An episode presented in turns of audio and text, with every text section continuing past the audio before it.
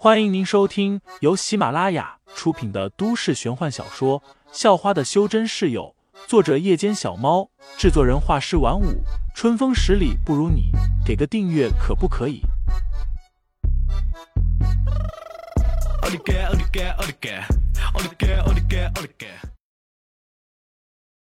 第六十九章，熟悉的身影下，一丝真气注入后，整把匕首稍微亮了起来。随即，废材用匕首一划，直接把保险箱的顶部割出了一个洞。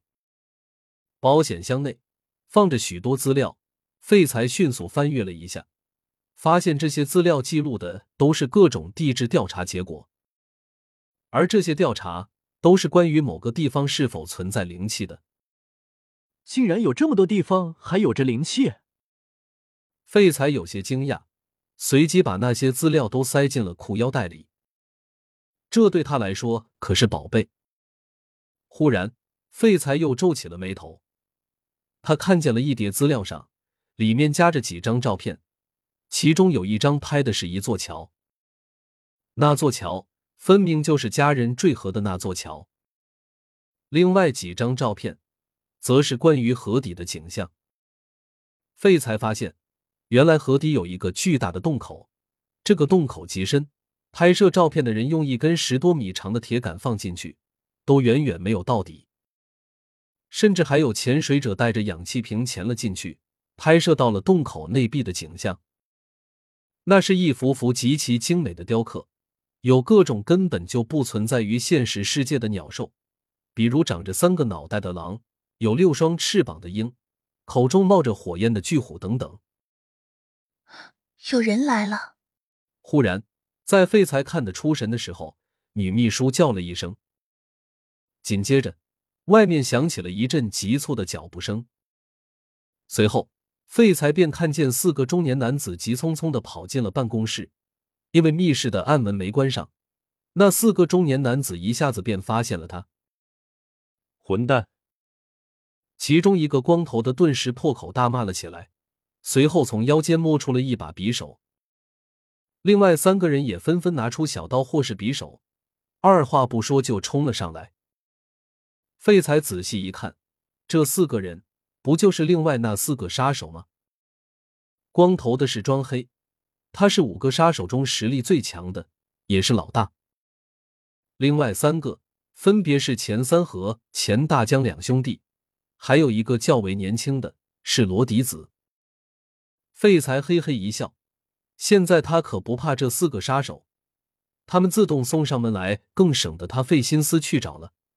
刚才他还在想哪里有那几个杀手的资料呢。慢着，你们三个别动！庄黑沉声喝道。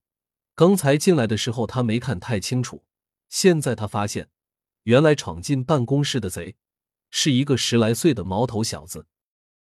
这个年纪的，就算是修真者。实力也不会比他们高，庄黑很有信心一个人搞定对方。另外，庄黑还发现女秘书正站在旁边，他可是看上这个女秘书很久了，只不过因为赵重阳的缘故，他不敢动。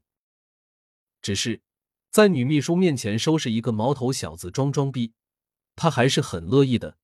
要是成功吸引了女秘书，那他可就有福了。在庄黑盘算着要怎么收拾废材的时候，废材却一瞬间动了。放下手中的资料后，废材便化成了一个发着幽幽绿光的影子，犹如鬼魅一般，眨眼间就出现在了庄黑面前。随即，一把匕首直接插进了庄黑的心脏。庄黑身为修真者，被这么插一刀，并不会立即就死。然而，正是如此，庄黑才更加绝望了。他只能眼睁睁的看着死亡一步一步走来，自己却无能为力。还记得三年前被你们追的出车祸坠入了河里的那家人吗？废材抓着庄黑的衣领问道：“三年前坠河的那家人，费家，眼前这人是费家那小子。当初果然应该斩草除根啊！”庄黑立即就认出来了，心中又是惊恐又是懊悔。你你，庄黑不甘心的看着废材，又看了看密室中的女秘书，最后挣扎了几下便断气了，一击毙命。另外那三个杀手顿时被吓得双腿都是一软。再仔细一看，眼前这个全身覆盖着一层绿光的少年，他们更是被吓得差点喊了起来。这名少年不就是那个中途闯进拍卖会，拍走了严木剑，随后又在演唱会的舞台上把赵重阳都打得毫无招架之力的神秘少年吗？这样的猛人怎么跑这来了？他们的老板真的跟这人有仇吗？大大哥，饶命！才三十多岁的罗迪子第一个就跪在了地上，拼命的磕头求饶。听众老爷们，本集已播讲完毕，欢迎订阅专辑，投喂月票支持我，我们下集再见。